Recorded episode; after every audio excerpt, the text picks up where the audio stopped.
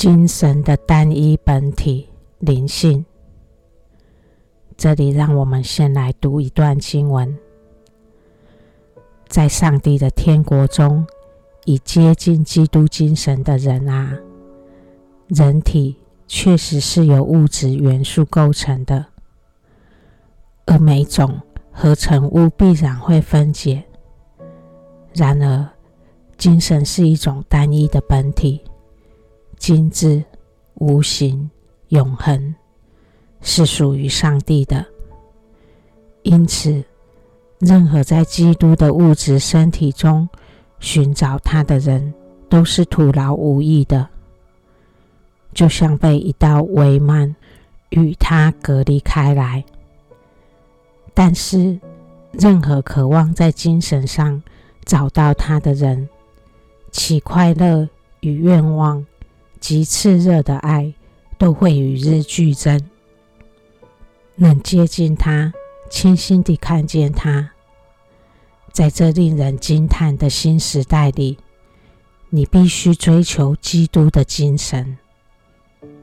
阿博都巴哈。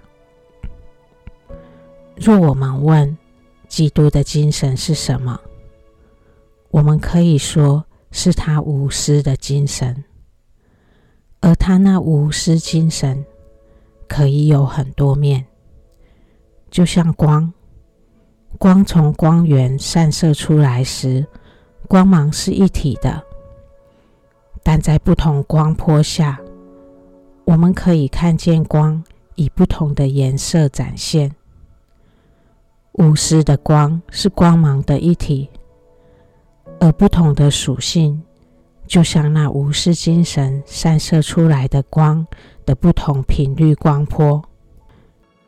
所以，这里阿博杜巴哈说，精神是一种单一的本体，它精致、无形、永恒，是属于上帝的。若我们能在上帝的所有创造的生命中去探寻他们的精神属性，当我们看见了，我们就说看见了灵性。同样的。当我们在人身上看见美善的特质，我们就说看见了灵性。但人的灵性是不完美的，因为人还有私心。只有当人的私心不断被消融时，那上帝的光辉才会更多的被散发出来。上帝的属性很多。但若在我们的服务道路上，每次碰到困难与挑战时，我们去探究自己还有哪些私心，把一个个有私心的想法扭转过来，我们就会更清晰的认识神，也更看见神的无私。就像阿博都巴哈的典范。因为他的愿意牺牲，才会有动人的无私光辉。他清晰的无私光辉，有着上帝的奥秘与美丽。这种对基督精神的追求是要付代价的，绝非是说而无行动的。只有在服务圣道中。我们才能在牺牲中走出那一道道的帷幔，而渐渐地来到神的面前。从这里，我们不难看出，在很多教派中，真正抓住信仰精神的步道是有限的，因为为人祈祷之后，还是需要有无私的行动。才能在利益他人上产生结果。今天，大多数人的祈祷心态，都是抱着等着现成的结果降临的心态。等着现成的，是不能使人提升精神灵性的。阿博都巴哈接着说：“米塞亚深入的天空。”确实不是这无边际的天空，而是他那仁慈的主的天国。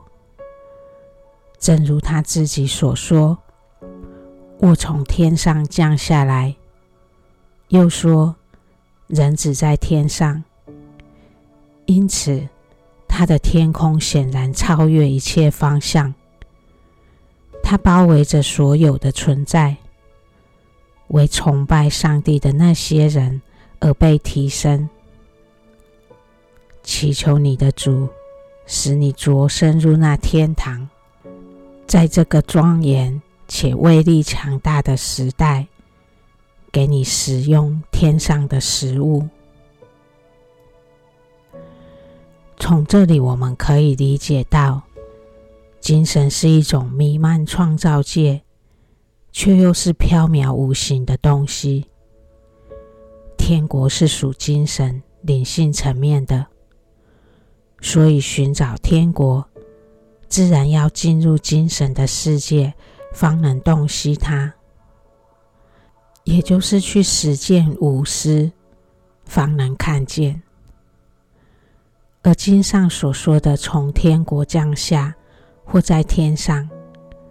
这些都是指心灵要升华至精神的层面，方能领悟天国的含义。